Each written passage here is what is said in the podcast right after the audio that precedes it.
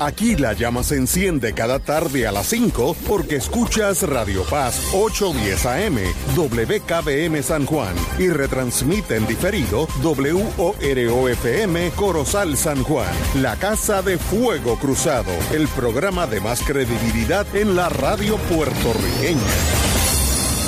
Esta emisora y sus anunciantes no se solidarizan necesariamente con las expresiones que escucharán en el siguiente programa. Son las 5 de la tarde, hora de escuchar Fuego Cruzado, el programa de más credibilidad en la radio puertorriqueña, en las voces de Ignacio Rivera y sus panelistas invitados con su discusión política dinámica e incisiva de los acontecimientos más importantes del momento.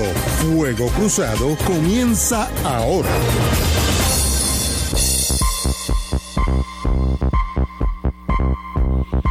Amigos y amigas, hoy es miércoles, el día de los Héctores, como yo le digo, eh, tenemos una agenda bastante cargada. Héctor está allá por, eh, por el Aguadilla sur mer, como diría si fuera francés, Aguadilla sobre el mirando al mar. Eh, muy buenas tardes, Héctor.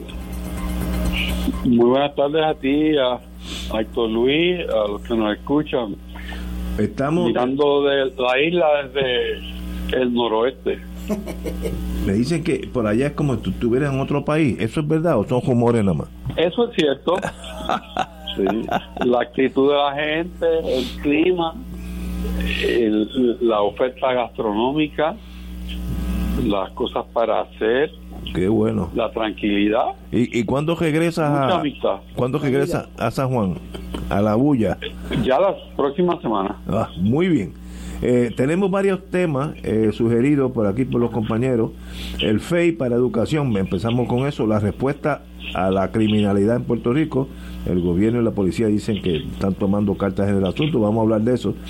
El Partido Republicano dividido en, tribus a los Estados Unidos, nunca se había visto esto en, el gobierno de Estados Unidos.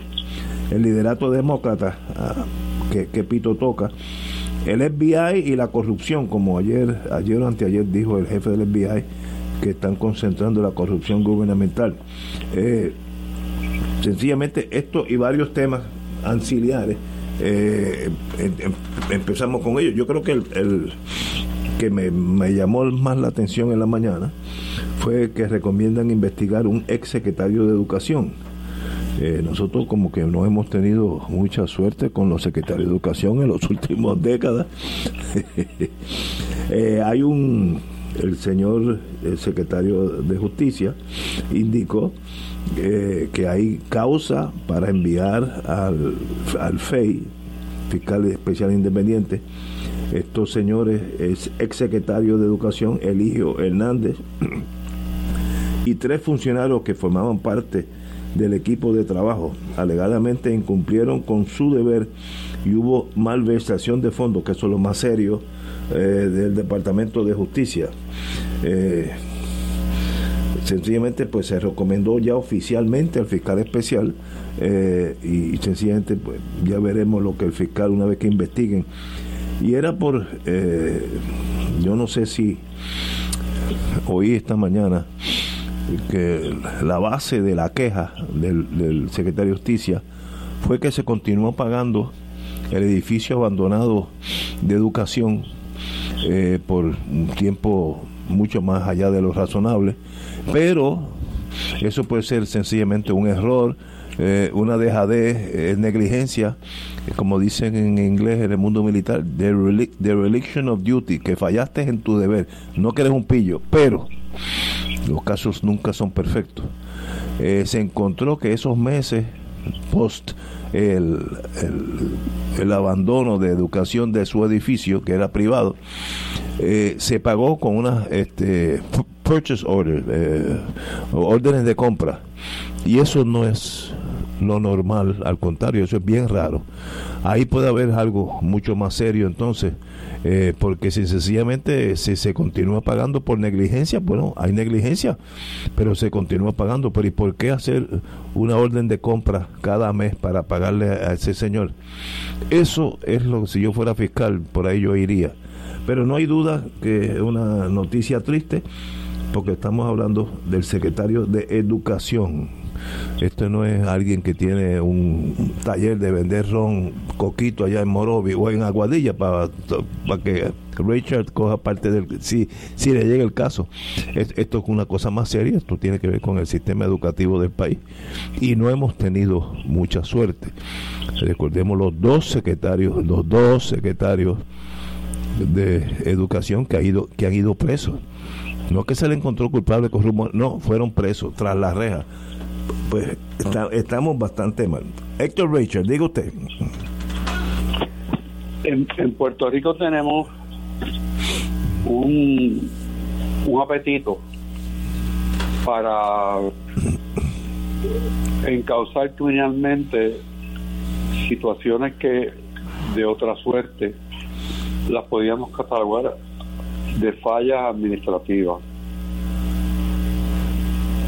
Es común, aunque la ley dice otra cosa, y hay decisiones que respaldan una visión bien estricta, que el gobierno de Puerto Rico o alguno de sus estamentos o corporaciones públicas ocupen propiedad privada que han adquirido mediante contrato de renta, termina el contrato, no se renueva por muchas causas, muchas veces atribuible a la falla en los trámites internos, porque el gobierno sigue utilizando la propiedad. A veces se escuda especialmente algunos municipios, en la ley para no pagar, pero siguen usando la propiedad como si estuvieran pagando por ella. Así que yo creo que ese es el trasfondo de lo que estamos hablando. No es exactamente correcto que educación hubiese abandonado el uso de la propiedad. Lo que sí es que el contrato había expirado sin sus términos. Quizás el departamento decidió que se iba a mudar y no se mudó a tiempo, pero siguió utilizando la propiedad y entiendo yo que el problema está en la buscarle la forma para el pago, que quizás se aleja de la norma de tener un número de cuenta para cada arrendamiento que representa la fuente de donde se han de pagar los cánones. Ese es, en términos generales, el, el problema. No es que nadie haya tomado dinero en forma indebida, sino que la manera en que se efectúa el pago por el gobierno quedarse con una propiedad cuyo arrendamiento está vencido, se cuestiona. Que eso sea un caso criminal, a mí me molesta bastante. Eh, eh, no es el caso clásico de fraude, de... Eh, Nada. apropiarse de dinero, eso no es. Hay negligencia, obvio, obvio. yo concurro con muy buenas tardes a los compañeros. Yo concurro con, con Richard de lo que leí en el periódico, no tengo conocimiento personal. eh, los que hemos estado en el gobierno, eh, sabemos, por ejemplo, que yo tenía un dilema tremendo porque las enfermeras eh, y los médicos empiezan a trabajar el 1 de julio. Sin embargo, la ley dispone que tú no podías eh, hacer el contrato antes del 1 de julio. Oye, ¿cómo es posible que tú firmes mil contratos en un día? Ni escribiendo un partido, eso pasó aquí.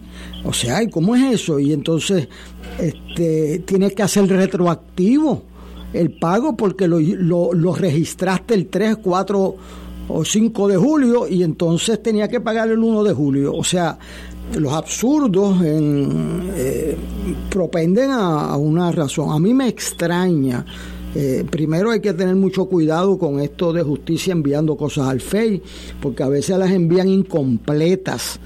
Este, o a veces mandan un caso que coge una prensa y desgracia a unas personas y después se cae. ¿Por qué se cae? Este caso, por lo que yo leí en el periódico, no fue que eh, se robaron el dinero. No, eso, eso no es. Eso es importante. Eso es importante porque hay otros casos que se roban el bitumul este, y que se roban este, eh, el dinero mundo y lurondo y entonces pues en eso pues uno pues tiene la furia del, del, del que le han robado, tú sabes, pero aquí la impresión que da es que es un asunto de que pagaron eh, con la forma indebida. Pagaron 4.7 millones. Puntos que consumieron, nadie dice que no los consumieron en la noticia, sino que los pagaron luego de vencido el contrato, pero aparenta en la noticia que era por, ser, por uso de facilidades reales. Entonces, pues no usaron, que pasa? no pueden usar porque no está inscrito el contrato. Así que usaron algo que yo no había escuchado, se inventaron un mecanismo, en educación son creativos a la hora de dar vuelta a las cosas y vinieron y usaron órdenes de compra, este que parece que el mecanismo es más flexible o yo no sé qué, pero era para pagar. Esto es importante para el público que nos escucha. O sea, yo si se robaron un chavo que lo que, paguen eh, pero aquí la impresión que da es que no usaron el procedimiento debido. Eso ante un jurado o sea cuando el sí no porque cuando el abogado de la parte le diga oiga este fiscal eh, eh, usted aquí está presentando algo que no se han robado un centavo y usted quiere meter preso a esta gente eso pasó en el caso de la universidad también. O sea, y, eso no llega muy lejos. Lejos llegaban otros casos que no se apoderaron del teléfono justicia y después reclaman en el FEI que no había teléfono, que no había evidencia suficiente. O sea, tú te cantas por la mañana y te lloras por la tarde. Y yo estoy empezando a perder mi fe en eso. ¿Por qué? Porque he visto casos de perjurios hay gente que dijo que vio 50 papeletas y no existían las 50 papeletas bajo juramento. Y va al Supremo el caso y todo, y, entonces no hay evidencia suficiente, pues búsquela. Para eso son los fiscales, ¿no? ¿O es que usted está allí sentado como un árbitro detrás del plato? ¿Qué es eso?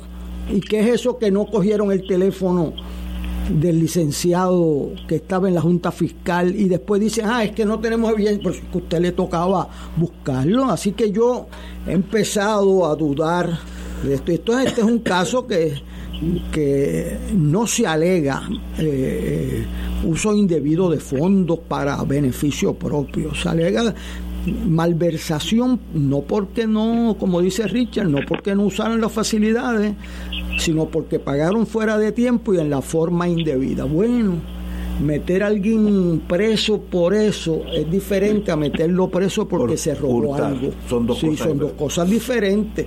Y los dos secretarios que fueron eh, eh, presos se robaron algo. Y el subsecretario, que lo tiene tapadito este gobierno, porque no lo han referido a justicia y entonces el secretario de justicia no puede pararse en la luz allí de a ver si le llegan a su escritorio, tú no lees periódico, ¿eh?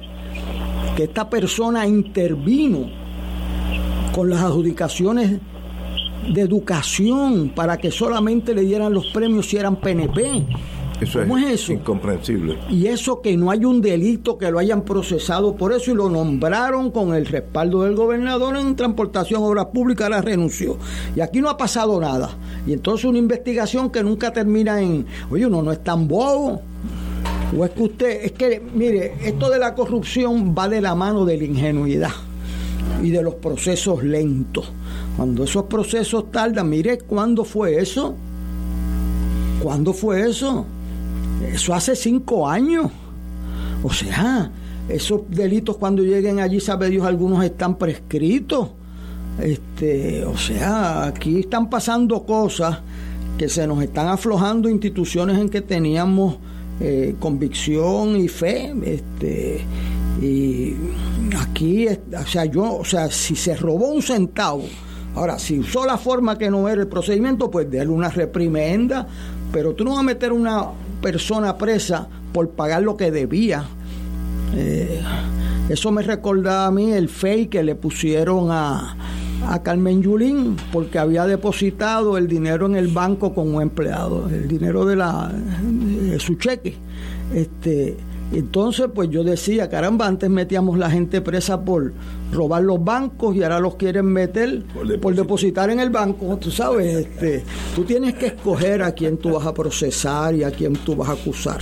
Así que yo, esta acusación, yo no veo forma. No, no es un caso claro. Que, porque no hubo eh, enriquecimiento personal. no hubo. No hubo. Y que si es como yo creo que es correcto, que esos servicios fueron prestados. Pues entonces tú estás, ¿qué tú vas a hacer? Que le vas a deber cuatro millones y pico a un empresario privado porque se te pasó la fecha de pagarle y no le pagaste por qué. Cualquiera que sepa cómo se manejan las finanzas de ese dichoso departamento de educación, sabe que se atrasan, entonces lo dejan para el año que viene. Oye, pero ven acá, ¿cuántos pagos lo dejan para el año que viene y los pagan fuera del término del contrato? Yo le puedo asegurar que no son 100 porque esa es la manera en que muchos departamentos cuadran su presupuesto, no los pagan en junio, no los pagan en mayo, y entonces se los cargan al año que viene. ¿Y qué forma usan? No pueden usar la del año fiscal anterior, porque ese término venció. Así que a mí este caso, mucha publicidad, pero yo creo que eso no va a llegar a lo que están anunciando y que es como para diversificar la atención. Entonces este hombre que ya se fue de allí, oye, ¿por qué no le han metido mano el secretario de Justicia Domingo Emanuel y al subsecretario de Instrucción que votaron por violar las normas más básicas de un gobierno y es que se les rinden a los maestros los méritos de su encomienda? Y a eso lo han dejado tranquilito. ¿ah? No, no, no. Esto está debilitándose la fe. Así que sabe Dios, Richard sabe más que yo, pero este, yo no me gusta eso de hacer un, montaje para una persona que ya no está en el gobierno y que a eso pasó hace cinco años y, y entonces tú sabes que eso se va a caer en el FEI o se cae en el tribunal. Mira lo que pasó con, dos, con un presidente y un rector de la universidad, le desgraciaron su nombre por un tiempo. Yo lo dije aquí desde que llegué, ese caso es una poca vergüenza del Estado. Y entonces dos servidores públicos excepcionales, excepcionales. Le quitaron los ahorros, pues tiene que pagar abogados, los desgraciaron, los botaron de su puesto y no quedó en nada. Y entonces, ¿cuál es el resultado? Perdiste un agente de excelencia, le manchaste su nombre y después no pasó nada al vacío. Este, o sea que hay que ser bien cuidadoso en quien uno acusa y no dejar escapar a los verdaderos bandidos entonces, también les recuerdo al, al FBI que en el information de Joseph Fuentes ni procesaron a los donantes ilegales. La legislatura ni pío, ni con esto es mío. Ni procesaron al asesor íntimo del gobernador que lo citan en una en el information. Eso va a cumplir un año ya mismo. Este, y hay gente que se olvida de eso, otros no nos olvidamos. Y en el, o sea, aquí estamos en Navidades, pero no es para dejar que los, o sea, acusar a los que no se robaron un chavo y dejar libre a los que viven de la corrupción. No, no, no, eso no es así. En, en, otro otro caso, hoy estamos empezamos con el secretario de Justicia, también envió al FEI, al fiscal especial independiente, el caso del ex alcalde de Ceiba, Ángelo Cruz Ramos, y el director ex directora de recursos humanos del mismo municipio. Eh, se le, la causa por la cual se le envió al FEI es presunta malversación de fondos públicos, incumplimiento del deber y violación a la ley de ética. Lo que pasó fue que una vez que este señor perdió las primarias del 2020, realizó una convocatoria masiva para reclutar ilegalmente a los empleados transitorios y de confianza en, a puestos de carrera antes de que llegara la nueva administración. Pues estos también, obviamente, son actos que no deben proceder. Deben, deben ser casos criminales, pues no sé. Eh, eh, obviamente actuó en contra de la moral y el, y el buen vivir, eso no hay que estipularlo pero sencillamente yo eh, tiro una línea en aquellos casos donde la persona se lleva dinero para uno de los casos del secretario de Educación tenía un millón de dólares debajo de su cama. Ah, bueno, eso pasó. Eso, no, no, y si fuera por eso, yo cuando llegué a la alcaldía de San Juan, en agosto, antes que yo llegara, pasaron 700 empleados temporeros a puestos permanentes.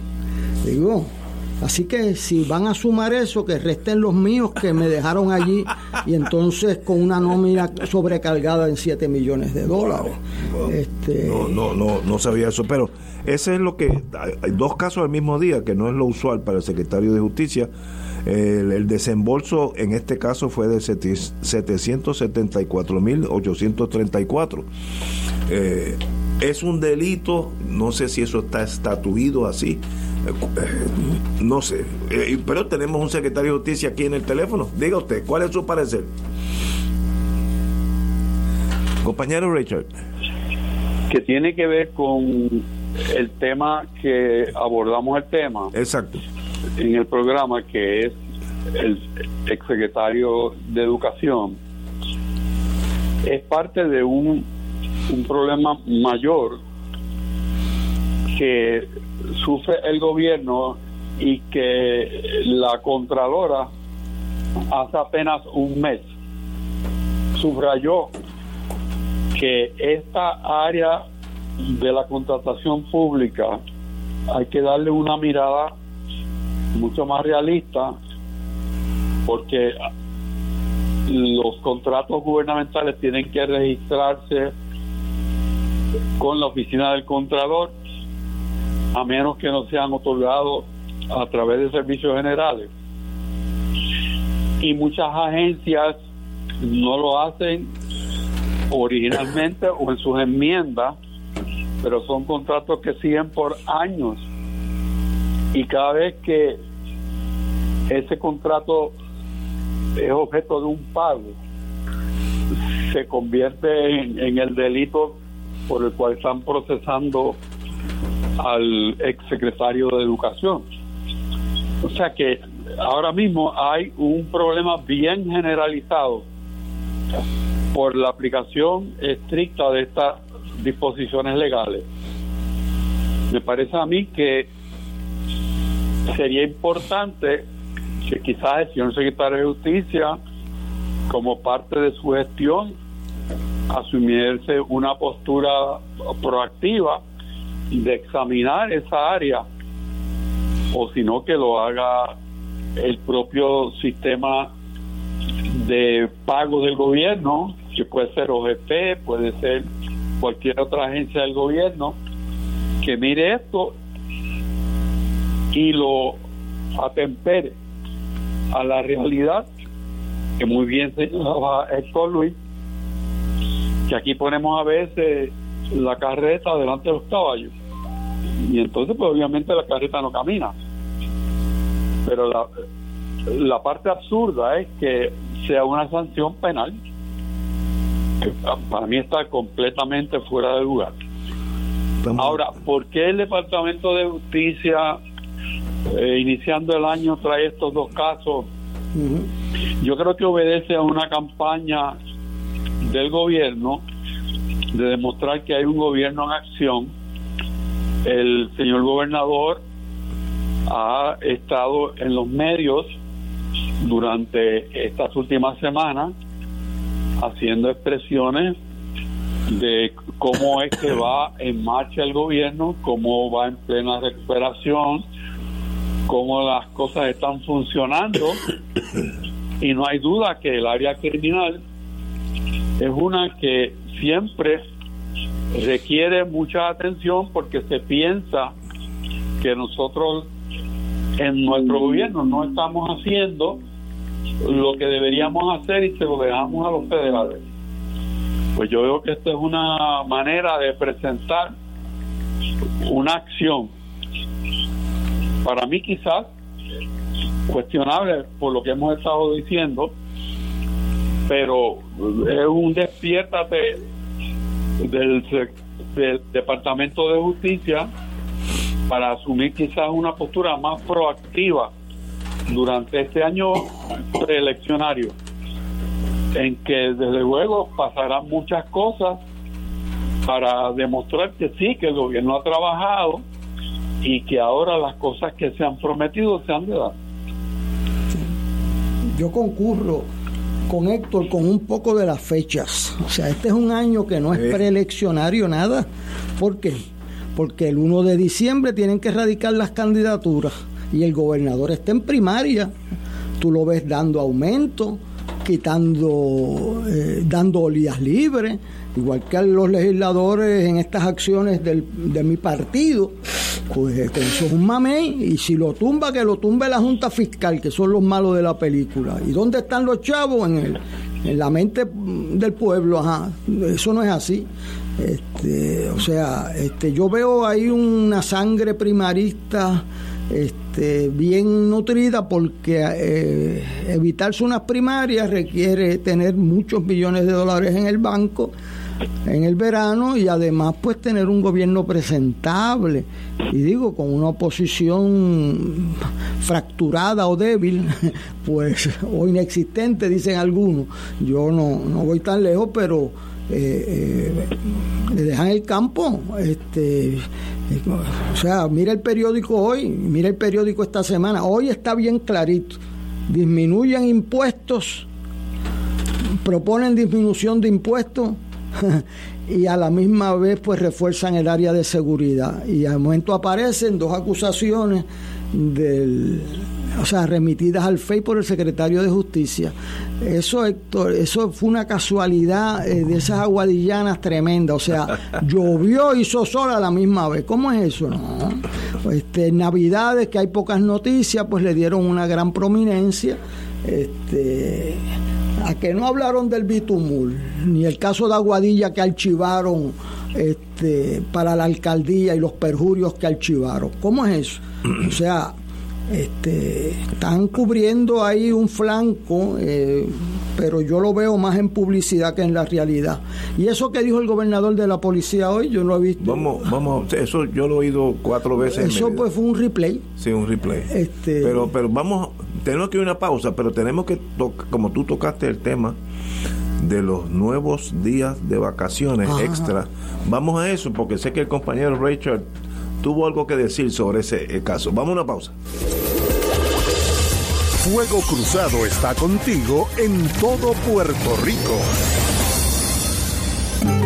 Hola, te habla Eduardo Villanueva. y Yesenia Cruz y te invitamos a nuestro concierto 25 y los que faltan. El 12 de febrero a las 4 de la tarde en el Teatro Municipal de Calle. Será un evento para compartir la música y la amistad con grandes artistas como Dirio González, Rafi Escudero, Grupo Mapellé, José Juan Tañón, Aidita Encarnación, Jacqueline Capó Jíbaro Jazz, y trovadores de Puerto Rico y Cuba. dirigido por el maestro Edwin Colón Sayas. Boletos en prticket.com. Info 787-271-10. 787-271-10. Los esperamos.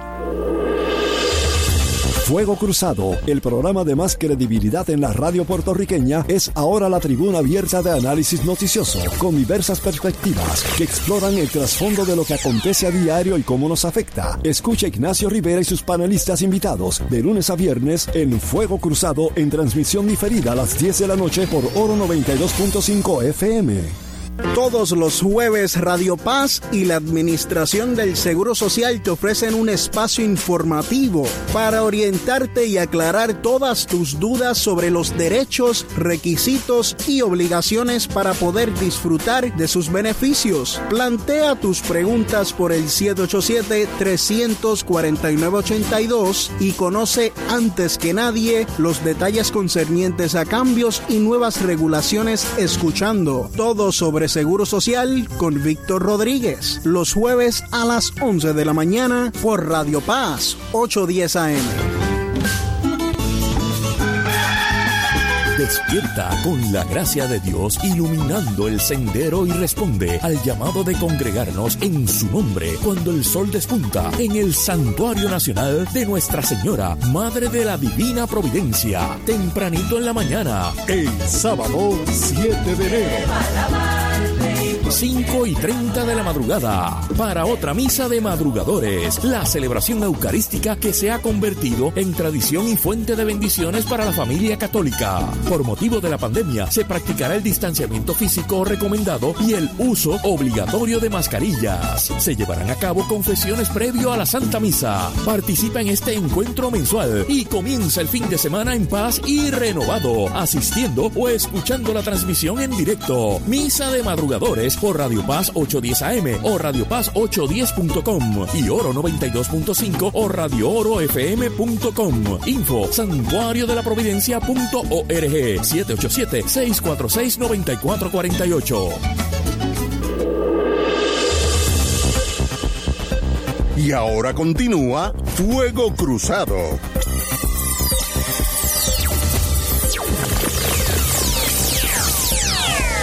Bueno, en estos días vimos que unánimemente la legislatura, unánimemente quiere decir todos los cinco partidos, le pasaron un proyecto de ley al señor gobernador que lo firmó, dándole nueve días adicionales a los empleados públicos de vacaciones.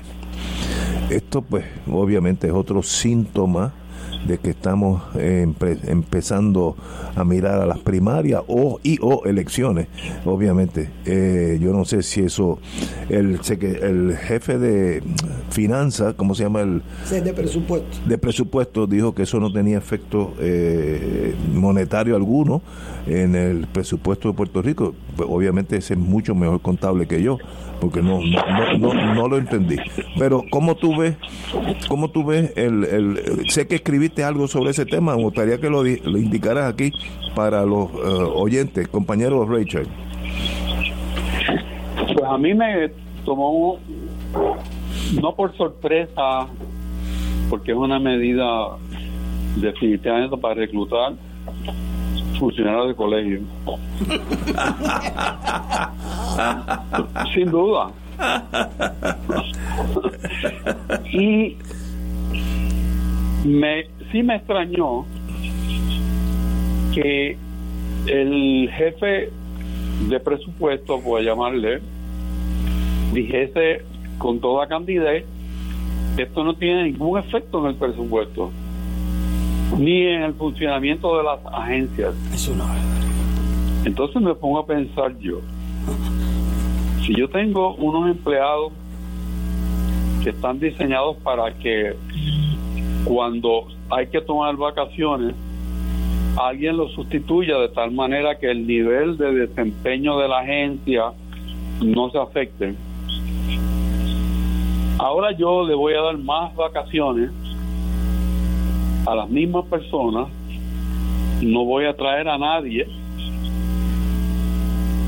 y entonces resulta que el costo para mí es neutro y para el ciudadano tampoco tiene impacto.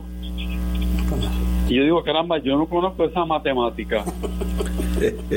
para mí, o el empleado está de más, ¿verdad? Y por lo tanto no hace falta que esté o los empleados están a medio pocillo o sea que todavía pueden hacer más trabajo. Porque alguien tiene que cubrir esas, esos nueve días multiplicados por el número de funcionarios que van a estar ausentes. O sea yo no lo entiendo excepto porque es una buena manera de reclutar funcionarios de colegio, que es un ave de extinción. Ahí te lo dejo. Wow, interesantísimo. Eh, y la Junta está por ahí. ¿Y la Junta? Está por ahí. Bueno, la Junta tiene que finalmente decir si va o no va, ¿no? Sí, el director de presupuesto, yo creo que espera que la Junta lo vete porque eso que dijo él es suficiente para interpelación y para votarlo de ese puesto. ¿Cómo tú me vas a decir a que si tú das 15 días libres y le añades 9, que son 24, eso no tiene impacto presupuestario? Pues o tú no sabes sumar, y yo de las pocas cosas que aprendí fue a sumar y restar bien. Y eso no cuadra No hay forma, ni en la legislatura ni en el Ejecutivo. Y yo leí con mucho orgullo, como puertorriqueño, la columna que no imprimieron, pero la sí la pusieron en internet de Héctor Richard, impugnando, lo cual no es fácil, porque ¿quién le amarga un dulce? Ah, pues te dan un día libre este, bueno, te dan nueve días libres, pero no hay con qué pagarlo. Entonces, pues que la Junta se ponga el, el sombrero de sheriff de Cochise y te los vete. Eso era lo que pasaba aquí con el gobernador americano y nosotros decidimos pedir al gobernador electivo y no permitir esa barbaridad de que tú no hagas gastos y no tengas con qué pagarlo. Así es como se quebró el país. Exactamente con esa misma mentalidad. Eso en Río Piedra le decimos que eso es una poca vergüenza simpática. O sea, tú estás repartiendo el dinero que es de otro o creando un déficit. Creando un déficit. Porque o un superávit de fila, que es el, resultado, porque entonces vamos al ciudadano que nos escuche, usted va a, a sacar la licencia y tiene que esperar media hora. Ahora, como va a haber nueve días libres, va a tener que esperar una hora. Y si esperaba una hora, va a tener que esperar dos horas, porque eso no sale del, de la, o sea, de la madrina. Ese empleado se fue de vacaciones nueve días más. ¿Y quién lo paga? Lo que pasa es que la pregunta es la incorrecta. Usted tiene que preguntar cómo le sirvo mejor al ciudadano de Puerto Rico y esa pregunta no es, es cómo recluto funcionarios de colegio o cómo me gano los empleados públicos aunque le dé lo que no me pertenece. Sin hablar de los mil dólares mensuales que le dieron a los maestros de unos fondos federales que son de dos años. Así que ajustese el cinturón para el tercer año, que de algún sitio los van a sacar, porque están en primaria, esa mentalidad de estar en primaria y elecciones no es una excusa para la falta de seriedad. Y que un director de presupuesto venga a decir que dar nueve días libres no tiene impacto presupuestario es una falta de respeto al que lo escucha. Juzgue usted en una escuela, juzgue usted en los departamentos de salud. ¿Cómo que nueve días libres no tienen impacto? Eso yo felicito al, licenciado Río, porque es valiente en este país el decir que uno no, o sea, si no tengo los chavos no puedo dar días libres. Además que cuáles son las prioridades, la escuela de medicina, la Universidad de Puerto Rico, las investigaciones, el centro médico o los días libres, pues tú tienes que juzgar. Entonces, este, yo veo que no pagamos, o sea, entonces veo al secretario de Hacienda en una actitud semiprimarista. O sea, todos los días yo encuentro que tengo chavos de más. Claro, si no has pagado la deuda, mijo. ¿No te enteraste de eso el primer día de trabajo? Este, o sea, tú no pagas tus deudas. Usted es ciudadano y tiene chavos de más. Ah, pues claro, si no pagas la deuda. Paga las deudas que consumiste y no tiene chavos de más. Este, entonces, este asunto aquí de, de dar días libres sin identificar recursos pues si tú me dijeras a mí, mira, en, apareció petróleo allí en la casa de Héctor Richard eh, o en el galeón aquel que encontraron cerca de tu vecindario este, para cuadrar la deuda del país, pues... Va bien. Pues entonces estamos repartiendo los tiempos de bonanza, pero no estamos en tiempo de bonanza. Y aquí hay puertorriqueños pasándola finito. Y entonces eh, tapando un hoyo con el otro, o sea, pagando gastos recurrentes con ingresos no recurrentes. Es la invitación a lo que nos pasó y no veo que hayamos aprendido la lección. Esas, esos asuntos de días libres adicionales, de aumento de sueldo, de coger fondos federales para darle un aumento de dos años a los maestros. Eso es como llevamos al país a la quiebra. O sea, eso no pasó de un día para otro. Pero esa actitud esa actitud de dar lo que no tengo responsablemente. Entonces, ah, pues que vengan la Junta y se ponga la cara de malo de la película. Pues eso es exactamente lo que indica falta de madurez democrática, porque cuando tú corres tu hogar o cuando tú corres el gobierno, tú sabes que no puedes poner todas las semillas en la olla y comértela, ni cogerle la de los hijos prestada. Tú tienes que guardar algunas para la siembra, decía Muñoz Marín. Y eso lo dijo Tocqueville y así fue que se creó oportunidades adicionales para Puerto Rico. Veo sinceramente empezando el año una actitud primarista eh, que no solamente, o sea, pasó por unanimidad la legislatura. todos los cinco partidos. Y ninguno preguntó allí, dígame dónde están los chavos para pagar esos nueve días adicionales. Eso, eso se contabiliza en dinero. Si estás pagando más de la mitad de los días libres que tienen hoy y eso lo calcula cualquier contable y entonces pues hay un contable ahí que debe tener una oficina grandiosa que dice que eso no representa dinero. Yo creo que él debe poner una oficina privada, el mago de la, de la finanza. O sea, es la única persona en la historia que da nueve días de vacaciones adicionales y dice que no tiene impacto presupuestario. Así que va para el Museo de Guinness ese director de presupuesto. Señores, tenemos que ir una pausa y regresamos con Fuego Cruzado. Fuego Cruzado está contigo en todo Puerto Rico. Saludos familia de Radio Paz, mi nombre es Jafet Marrero. Y yo soy Eric Rosario. Ahora puedes escucharnos todos los sábados a la 1 pm en Podcalizando. La conversación que no tuviste después de misa. Un programa para toda la familia. Búscanos en las redes sociales como Influenzando. Y recuerda, Hagamos viral a Jesús. Radio Paz te ofrece el mejor motivo para levantarte temprano y disfrutar el comienzo de un nuevo día de lunes a viernes con Enrique Liboy y Radio Paz en la mañana. La dosis perfecta de noticias, deportes y éxitos musicales de todos los tiempos, humor y curiosidades, calendario de actividades y tus peticiones musicales por el 787 300 04982. Conéctate con el 810 AM de lunes a viernes con Enrique Liboy y Radio Paz en la mañana. De todo un poco con Manolo Almeida, el más ameno en tus mañanas por Radio Paz 810 AM. De martes a viernes a las 9 de la mañana. Notas positivas, salud, ambiente, negocios y entretenimiento. De todo un poco. Martes a viernes por Radio Paz. ¡Estamos vivos!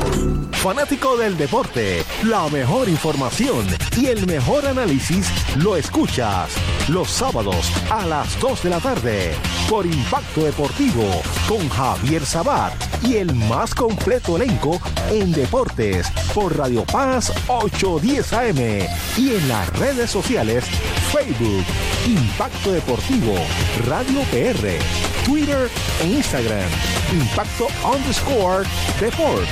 Juntos, impactando el deporte nacional. 2.6 millones de autos en Puerto Rico. Algunos de ellos con desperfectos. Autocontrol. Tu carro. Tu mundo. Tu mundo. Tu mundo. Ahora, de 12 del mediodía a 3 de la tarde. Por Radio Paz 810 AM y Radio Paz 810.com. Y ahora continúa Fuego Cruzado. Amigo, antes de entrar al tema siguiente, que es de seguridad, que es importante para todos nosotros, eh, durante la pausa yo pensé que estos nueve días eh, de vacaciones extra tuvieron el 100% de endoso de todos los partidos en la Cámara y en el Senado.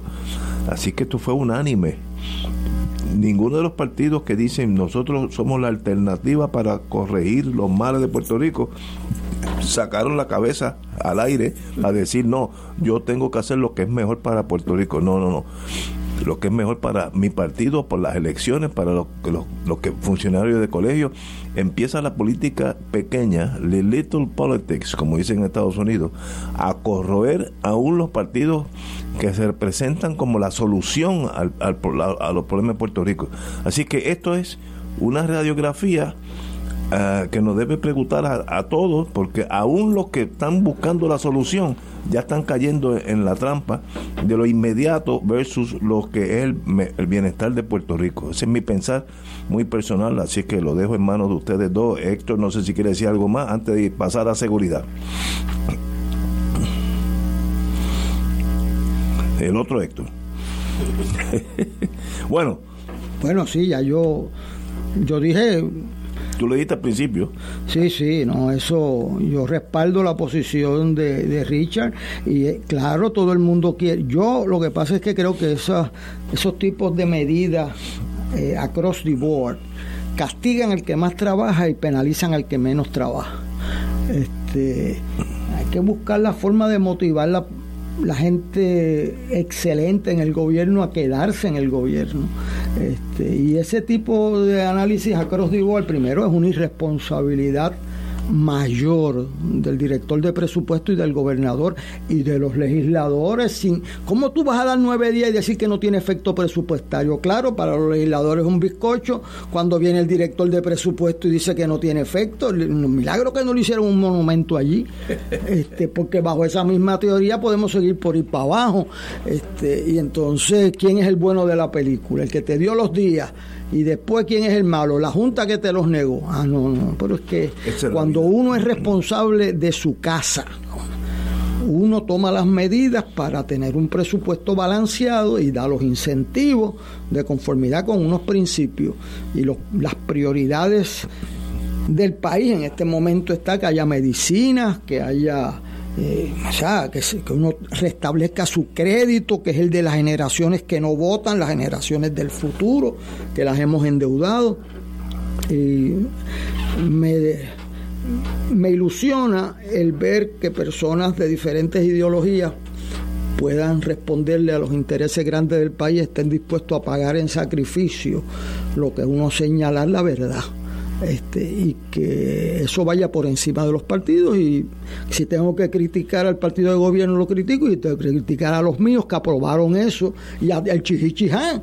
Todo el mundo de aquí en adelante el presidente de los empleados públicos supongo que no me hablará por un año este pero eh, eh, así no se juega esto. O sea el país necesita que todos sus partidos digan, bueno, si vamos, porque quebraron el país con esa misma actitud, ¿cómo tú vas a aprobar nueve días y no decir te va a sacar los chavos? Ah, no, es que no tiene efecto. ¿Cómo que no tiene efecto?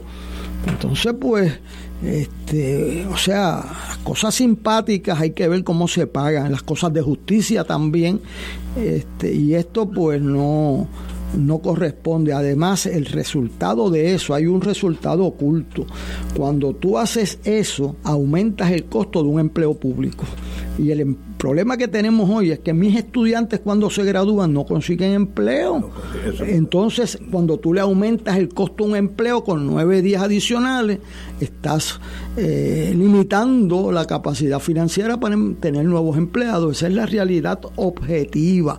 Y el resultado es que se nos están yendo los que pagan impuestos porque consiguen otros trabajos fuera de Puerto Rico y aquí hoy, hoy en Puerto Rico, para tú conseguir un especialista, tú tienes que tener un amigo, eso es el tercer mundo. Y, eso, eh, el gobierno quebrado. Y entonces dando aumento. Y dando más días libres, pero ven acá, ah, bueno, es que así que se ganan las primarias, bueno, hay formas de ganarlas y hay formas de perderla, ¿sabes? Y la falta de credibilidad es una de ellas. Buen punto. Eh, Héctor, ¿estás en la línea? Me cortaron el teléfono. ¿Estás ahí? Estoy aquí. Ok, muy bien, muy bien. Vamos al tema que también usted tiene que ver con seguridad. El gobernador Pierluisi asegura que la policía y las agencias federales están atentas a la incidencia de asesinatos eh, bueno, ayer el jefe de la, del FBI dijo lo contrario, dijo que él estaba concentrándose en corrupción y no en, en pero muy bien, estamos en año de elecciones, yo sé, yo sé cómo la cosa. Ahora, esto también es un problema social tan profundo que no se puede arreglar con un discurso. Nosotros tenemos miles de policías menos en Puerto Rico, son un hecho matemático, miles menos. Yo me acuerdo cuando yo era fiscal había casi 18 mil. Ahora debe haber 11 o 12. Así que eh, estás trabajando con menos policías. Y segundo, que las crisis sociales no dependen de tú tener un carro con una patrulla patrullando San Juan. Eh, estos feminicidios, que es una enfermedad social este, trágica de Puerto Rico.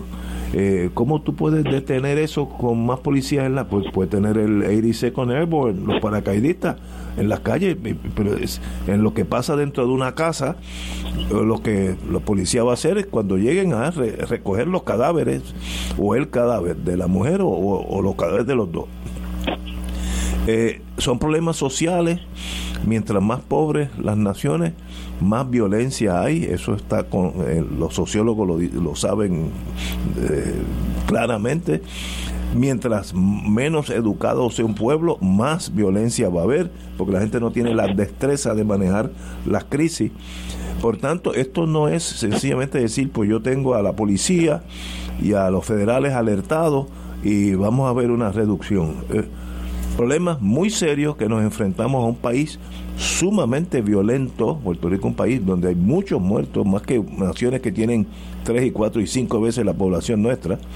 Eh, Japón creo que tenía, la última que lo vi, tenía como cuatro asesinatos al año al año, pues, otra cultura, obviamente es otra cultura, ¿no? Así que estos no son problemas que el señor gobernador se enfrente y pueda solucionar las cosas rápidamente. Eso toma educación y mejoría económica, que eso toma años o décadas. Compañero Richard. El tema es que es el 2023 antes al 2024. Y es una campaña orquestada dirigida a demostrar que estamos enfrentando los problemas con éxito y que estamos reforzando todos los eh, componentes para lograr una atención adecuada del problema, sin definir métricas y menos números, porque eso es muy difícil de lograr. Y claro, en buena publicidad, si la credibilidad lo tiene el gobierno federal, hay que decir que estamos trabajando conjuntamente con el gobierno federal para resolver el problema de los asesinatos. Pero el gobierno federal no brega con asesinatos. O sea, estamos claros que excepto en ciertos casos, este, uno puede tener una persona muerta, pero el problema es de armas desde el punto de vista federal y no, no de asesinato. Así que tenemos que ver lo que tenemos de frente, que es una campaña, que la puedo entender en el sentido de que sí hay unas primarias y hay gente respirándolo en el cuello del gobernador para ver si falla, para tomar eh, entonces una delantera. Los demás partidos, pues no sé. Pero lo que tenemos de frente es decirle al pueblo que estamos reforzando lo que no funciona. Eh, digo, esa es la interpretación de la lectura porque no hay ningún cambio en estrategia. Y yo creo que también hay que un poco desvestir el tema de los asesinatos porque se enfatiza que son feminicidios y los hay, pero son casi todos relacionados con el narcotráfico. Y si hacemos una investigación de campo y vamos a las cárceles, veremos que la mayor parte de los delitos por los cuales hay presos están relacionados con el narcotráfico y que Puerto Rico produce muy poco del material que se utiliza en ese tráfico, que viene de afuera y que Puerto Rico no tiene manera, porque ni controla lo aéreo ni controla lo marítimo, de trabajar con eso. Así que eso le toca a los federales. Y entonces ahí miramos para otro lado y pensamos que Puerto Rico se lo tiene que resolver. Es un problema de oferta y demanda. Y la, oferta viene aquí de afuera no se produce aquí. ¿Qué está haciendo el gobierno federal para evitar la entrada a Puerto Rico del material? Habría que ver. En Puerto Rico el gobierno puede hacer algo una vez está aquí, pero no evitar que entre. Tampoco el sistema legal nos permite trabajar con la ciencia, con la medicina para atender el problema. O sea que nosotros estamos pillados en un sistema que no tenemos control sobre los variantes o variables que hay para resolverlo de alguna manera o por lo menos de una forma más eficaz. Es una cosa muy compleja que yo estoy seguro que hay muchísima gente perdiendo sueños desde hace muchos, pero que muchos años, de cómo trabajarlo. Y podemos decir más patrulla, más policía, pero si no se mejora la ecuación de entrada, es muy difícil. Lo segundo es, la estrategia de inteligencia sigue siendo la gran ausente. Estamos reaccionando al problema. No estamos trabajando para evitar las muertes que están planificadas relativas al narcotráfico. Si una muerte no está planificada, es muy difícil evitarla. Desde el punto de vista de lo que es el aparato del Estado de seguridad. Puedo recordar muchas veces en que por inteligencia obtenida se desarticula una escena donde se va a matar unas cuantas personas o alguna persona. Porque se tiene información. Hoy día esa no es la norma. ¿por qué perdimos? y eso sí lo podemos tener la capacidad de generar buena información habría que preguntarle a los que tienen esa obligación.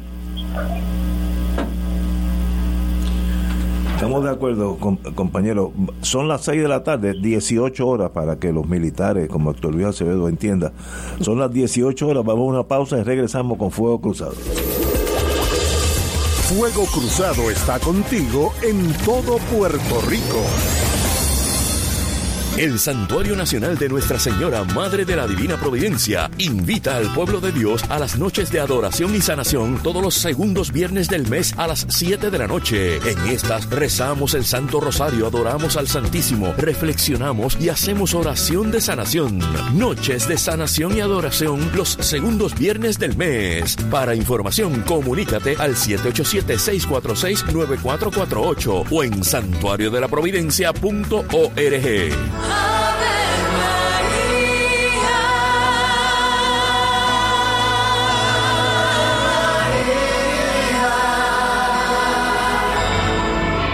ángel del Señor anunció a María. Y ella concibió por obra del Espíritu Santo. Dios te salve María, llena eres de gracia, el Señor es contigo.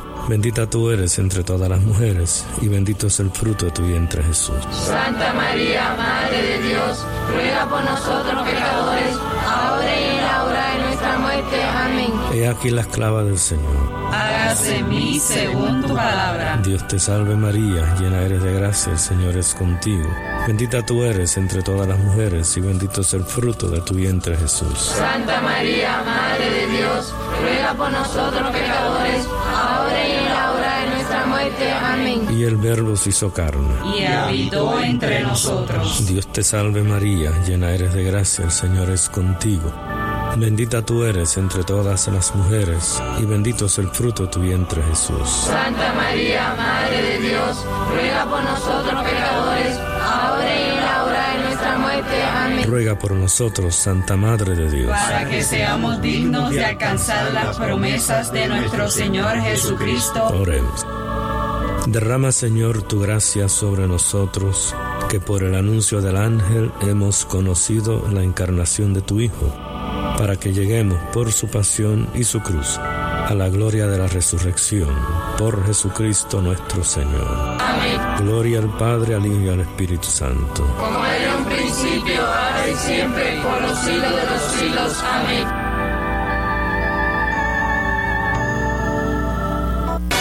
Buenos días familia. Es la casa a la que siempre puedes llegar sin invitación. A las 10 de la mañana, Judith Felicie es tu anfitriona para conversar sobre medicina, psiquiatría de niños y adolescentes, artes, derecho, valores y fe. Todos los días por Radio Paz 810 AM. Buenos días familia. Donde una conversación parece demasiado corta. Buenos días familia. De lunes a viernes por Radio Paz 810 AM. Aquí la llama se enciende cada tarde a las 5 porque escuchas Radio Paz 810 AM, WKBM San Juan y retransmite en diferido WOROFM Corozal San Juan, la Casa de Fuego Cruzado, el programa de más credibilidad en la radio puertorriqueña.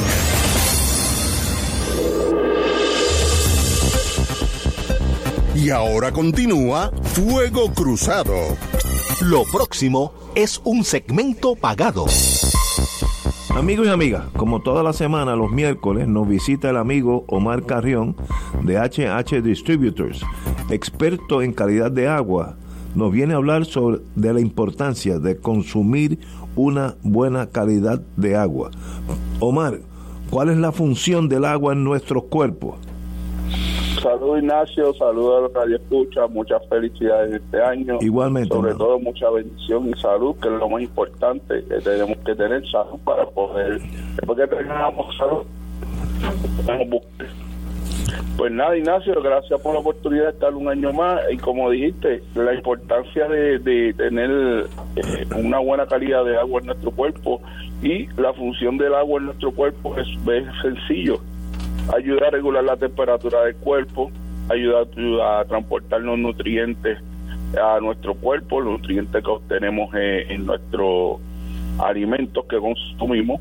Y también ayuda a, a, a, a- como a des- desintoxicar el cuerpo, a eliminar todas esas toxinas, todos esos desperdicios que no son necesarios en el cuerpo, pues cuando uno va pues al baño pues a hacer sus necesidades fisiológicas.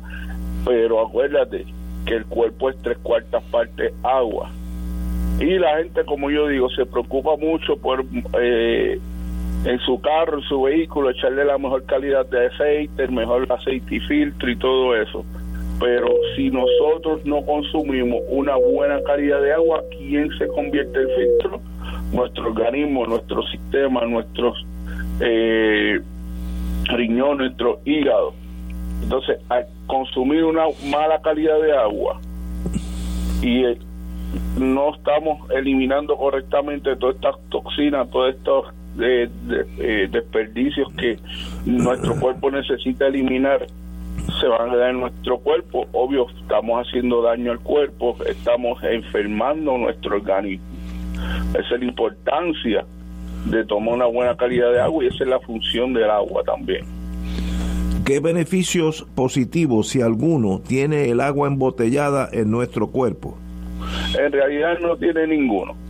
En realidad no tiene ningún beneficio ni para la salud ni para el bolsillo. Primero, el agua embotellada es un agua ácida, tiene un pH por debajo de 7 y está comprobado que uno expone la célula humana a en 48 horas a un cuerpo eh, ácido, la célula se puede volver una célula cancerígena. Porque pues está eh, eh, sometiendo una célula o tu cuerpo a un entorno ácido. Aparte, el agua eh, embotellada está comprobado científicamente que tiene más de 4.000 químicos tóxicos. Incluso ya se, ya se están haciendo gasolina. Y como yo digo, mano, vamos a usar la, la, la, eh, la, razón, el, el, raciocinio, vamos a usar el sentido común. Si de dos botellas de 16 onzas sacan gasolina, un litro de gasolina, mi gente, imagínese toda la porquería, toda la contaminación que tiene ese plástico. Entonces, si usted está bebiendo eso, ¿usted cree que va a ser beneficioso para su, cuerpo y su salud? No, además se ha encontrado microplástico en la sangre humana, ya está científicamente comprobado y se ha comprobado que eso se queda de por vida en su cuerpo. Eso usted no vuelve a expulsarlo. Tanto es así que el que bebe agua embotellada en un año ha acumulado suficiente, una botellita nada más diaria, Ignacio, que beba una botellita diaria nada más de agua que beba la persona, en un año ha acumulado suficiente microplástico dentro del cuerpo como para tener el tamaño de una tarjeta de crédito dentro de tu cuerpo. Mira a ver qué serio es esto. Aparte, la economía del bolsillo. ¿Cuánto tiempo lleva la gente comprando agua embotellada? Lleva más de 5 años. Hay gente que lleva más de 10 años.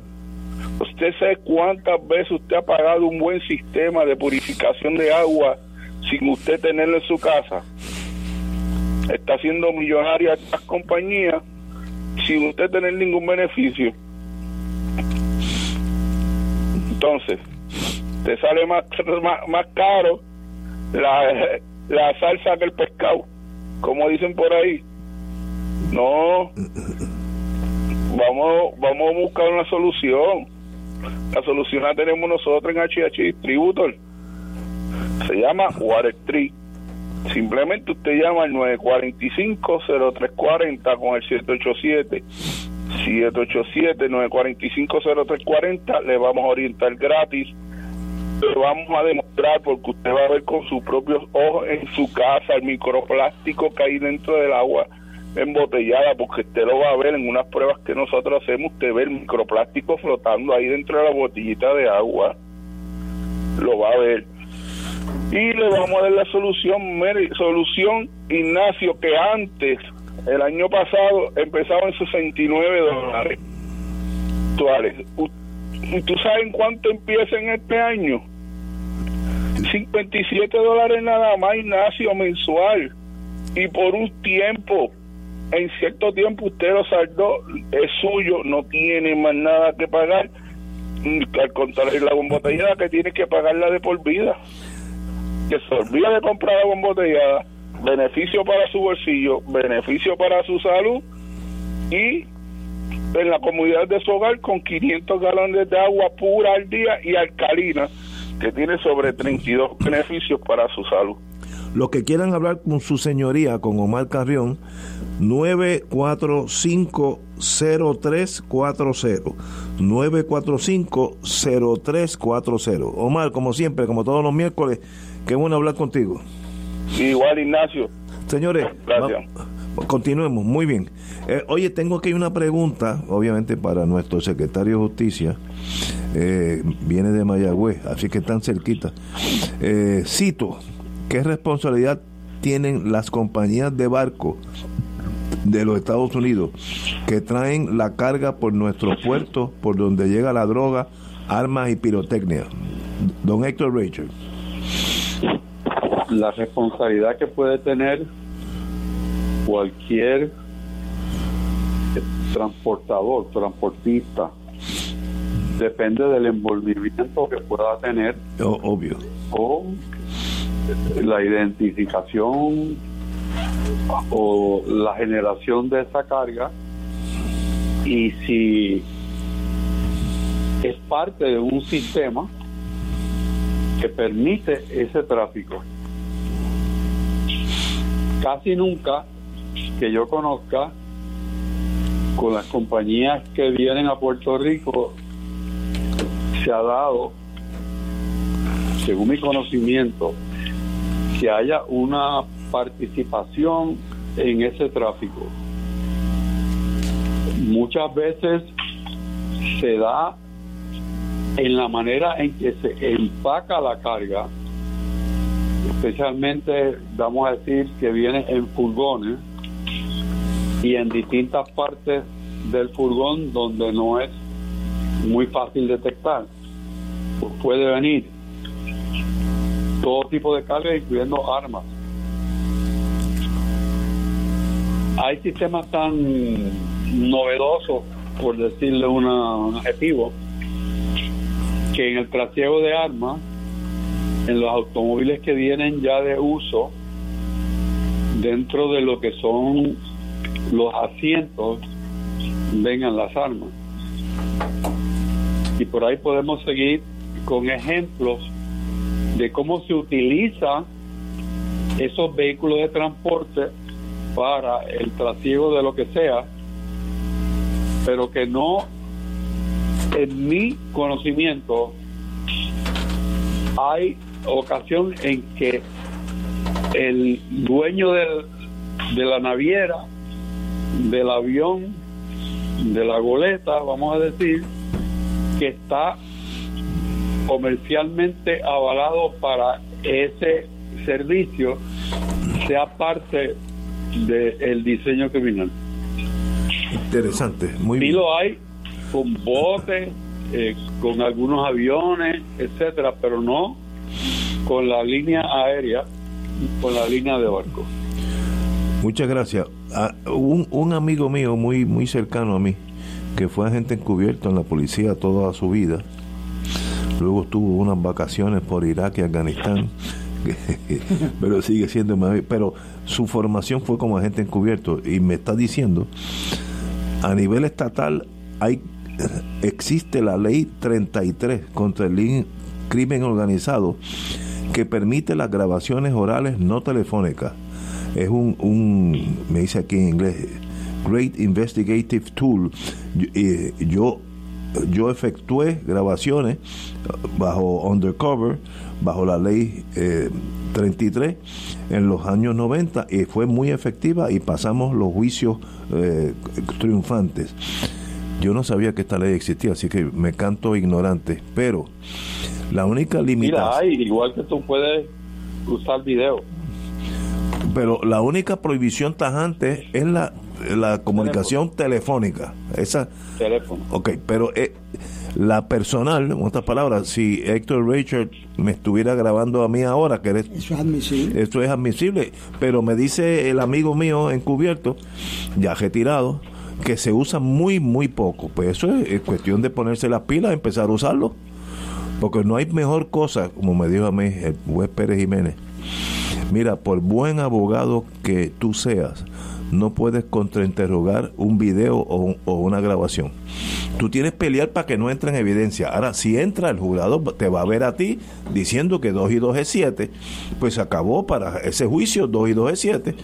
Eh, y yo no sabía que esta ley existía, si es verdad, pero si existe y es viable porque no se utiliza más eh, en estos casos de, de- encubierto, que es donde la policía debe poner énfasis en el trasiego de drogas y, y otras corrupciones también. Eh, así que hoy aprendí algo más. Vamos para otro tema. De esto tal vez ustedes dos, tal vez no, ustedes dos saben más del mundo político que yo. El senador McCarthy, no, el representante McCarthy, no logra el liderato en la Cámara Baja. Hay un motín a bordo. Eh, ya ha habido cuatro votaciones, cinco esta tarde, vino otra, y no tiene la mayoría. ¿Qué está pasando? Vamos a separarnos un poquito de, eh, de McCarthy. ¿Qué está pasando allí que yo nunca había oído en mis años en Estados Unidos? de esta tirantez y esta enemistad dentro de mismo algunos republicanos entre ellos también no sé qué está pasando Héctor Richard Bueno, el beso de la muerte se lo dio Trump. Dijo que lo iba a respaldar. ah, no sabía eso pero lo mató Sí, sí, sí. Lo que pasa es que el Partido Republicano, y, y, eh, son varios partidos, tiene ese nombre, pero hay, hay movimientos ahí que tienen una visión bien estrecha. Y, y no, no que están dispuestos a permitir un liderato eh, de una persona que ha ido cambiando como si fuera un camaleón su postura hasta que nadie sabe lo que piensa. Y entonces hay un grupo que está muy unido que no está de acuerdo con el sesgo, vamos a llamarle, por decirle un nombre, semi-liberal, que el candidato a presidente ha tomado.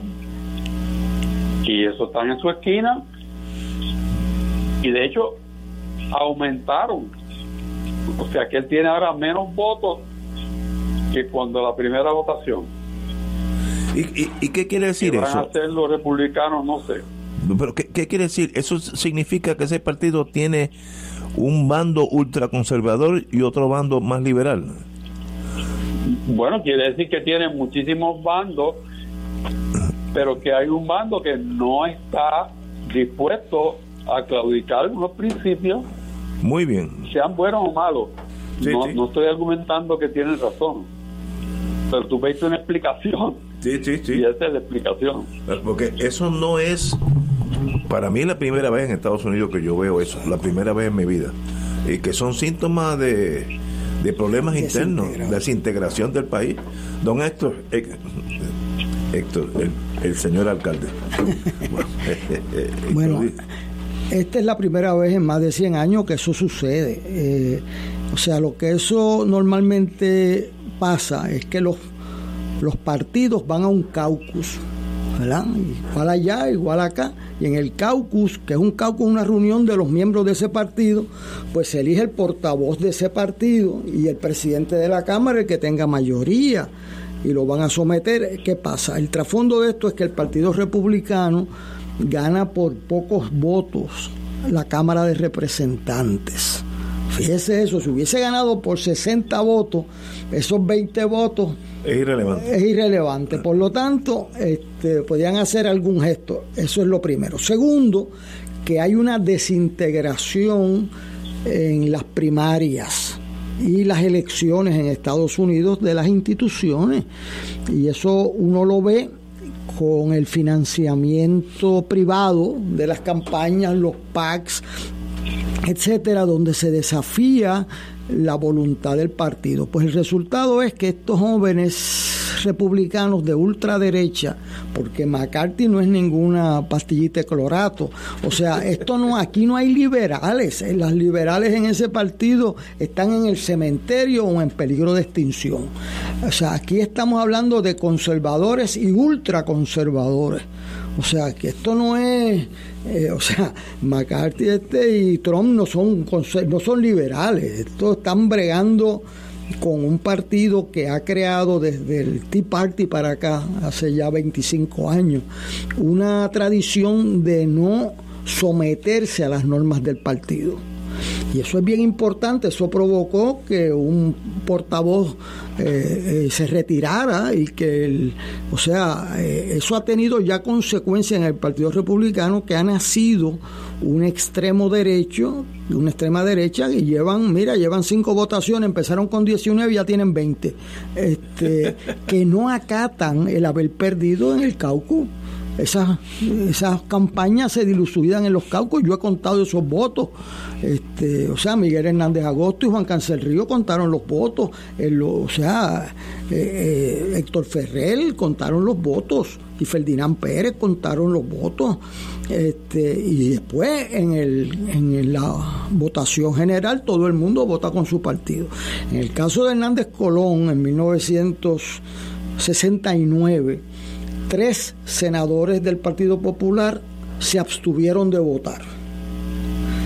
Se abstuvieron de votar y entonces ninguno tenía mayoría. Justo Méndez tenía 11 votos, 12 votos y el Hernández Colón no votó por él y tenía 11 votos. Entonces, eh, Muñoz Marín, que era senador en ese momento, señaló que los tres que se habían abstenido eh, pues serían responsables porque él y Hernández Colón se van a abstener en esta próxima votación.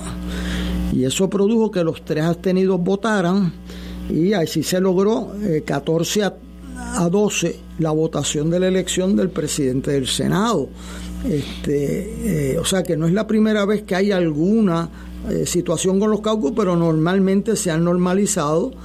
Este, ahora mismo en la Cámara de Representantes eso fue por un voto en la tercera o cuarta votación. Este, y eso fue muy, muy tenso, ¿verdad? Pero esta gente lo dijeron desde el saque, yo no voy a votar por McCarthy, no importa lo que diga el caucus. Y todo el mundo creía que eso era un aguaje para sacar concesiones, le dieron unas concesiones y siguieron. Y ahora el Partido Republicano ha hecho el espectáculo mundial de celebrar cinco votaciones teniendo mayoría en la Cámara y no poder elegir el presidente. Y eso es una cosa impresionante, ¿no? Pero que es un síntoma. esto es lo importante. Eso es un síntoma social de cada cual buscar lo suyo y debilita la acción colectiva. Entonces, ¿qué pasa? Para tú pasar un proyecto de ley, tú necesitas tener mayoría de votos. Y entonces, si los republicanos se mantienen sólidos, los demócratas no podrían casi gobernar. Y los demócratas se desintegran, pues pasa igual. Este, Así que cómo a llegar, porque pasó con Pelosi, que le sacaron que este era su último cuatrenio en la, en la rebelión que hubo, ¿verdad? Eh, y ahora eh, están desintegrándose. ¿Qué pasa? Esas instituciones son importantes para poder tener orden en el país.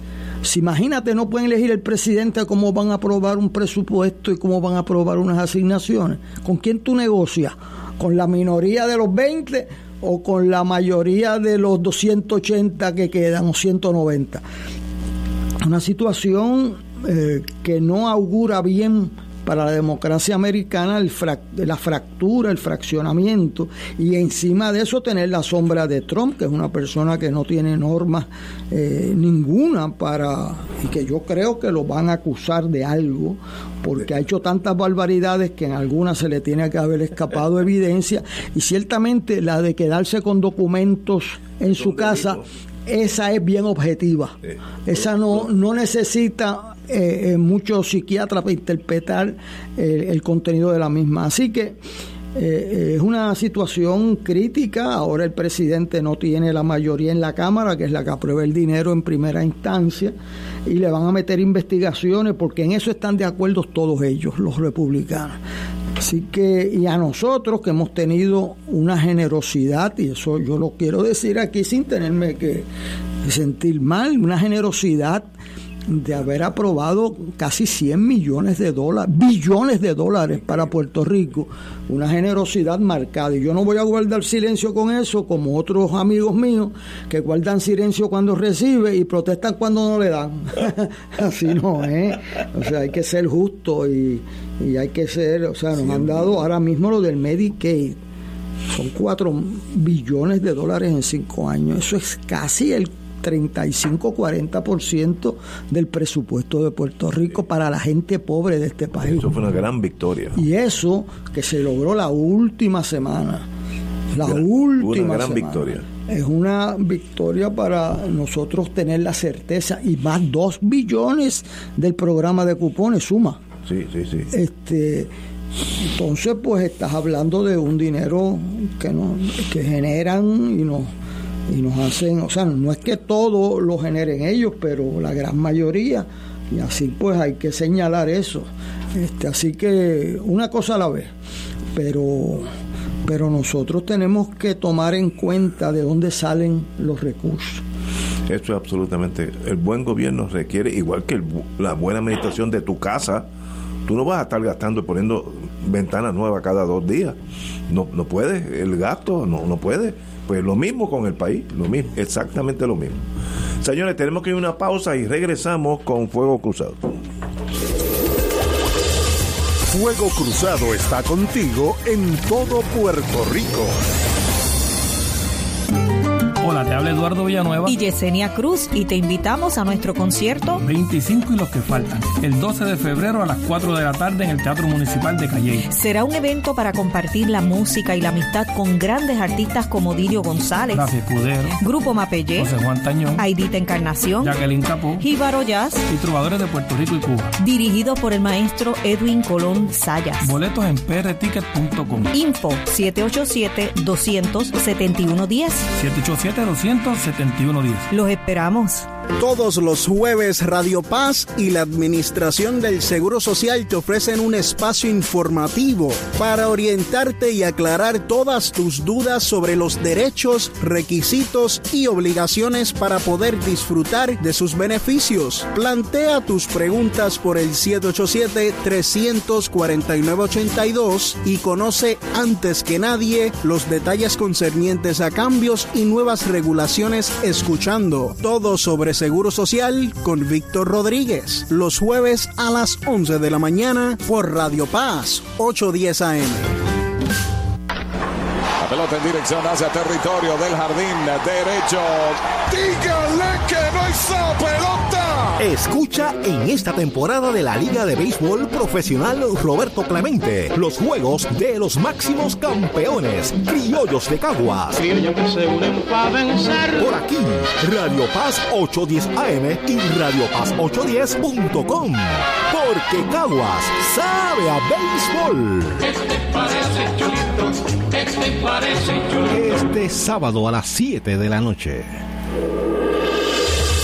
Fuego Cruzado, el programa de más credibilidad en la radio puertorriqueña, es ahora la tribuna abierta de análisis noticioso, con diversas perspectivas que exploran el trasfondo de lo que acontece a diario y cómo nos afecta. Escucha Ignacio Rivera y sus panelistas invitados de lunes a viernes en Fuego Cruzado en transmisión diferida a las 10 de la noche por Oro 92.5 FM. La Hora del Laico invita a todos los radioescuchas los jueves de 7 y 30 a 8 y 30 de la noche a y fortalecer su vida espiritual y moral, madurando las capacidades requeridas para responder a Cristo en el llamado respecto a los deberes sociales y la misión de la Iglesia en el tiempo actual por Radio Paz 810 AM y Radio Paz 810.com, la hora del laico. Por aquí. Radio Paz 810. AESA, la pequeña gigante, te invita a sintonizar su espacio radial AESA Informa. Todos los jueves a las 4 de la tarde se estará ofreciendo información relevante a los pensionados y jubilados de Puerto Rico. Te esperamos a ese imparable, auspiciado por MMM Alianza. Y ahora continúa Fuego Cruzado.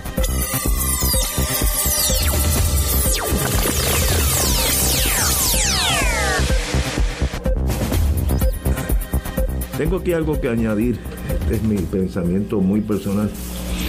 El Departamento de Salud, el jefe, Carlos Mellado, anunció que hasta el próximo 30 de enero se extenderá la vigencia de todas las licencias expedidas por la Oficina de Reglamentación y Certificación de los Profesionales de la Salud, eh, la Junta de Licenciamiento y Disciplina, etcétera. En otras palabras, que los médicos que, que no tengan acreditación en los Estados Unidos, eh, que tienen la licencia de Puerto Rico, que es igual de válida, eh, hay que renovarla cada cierto tiempo.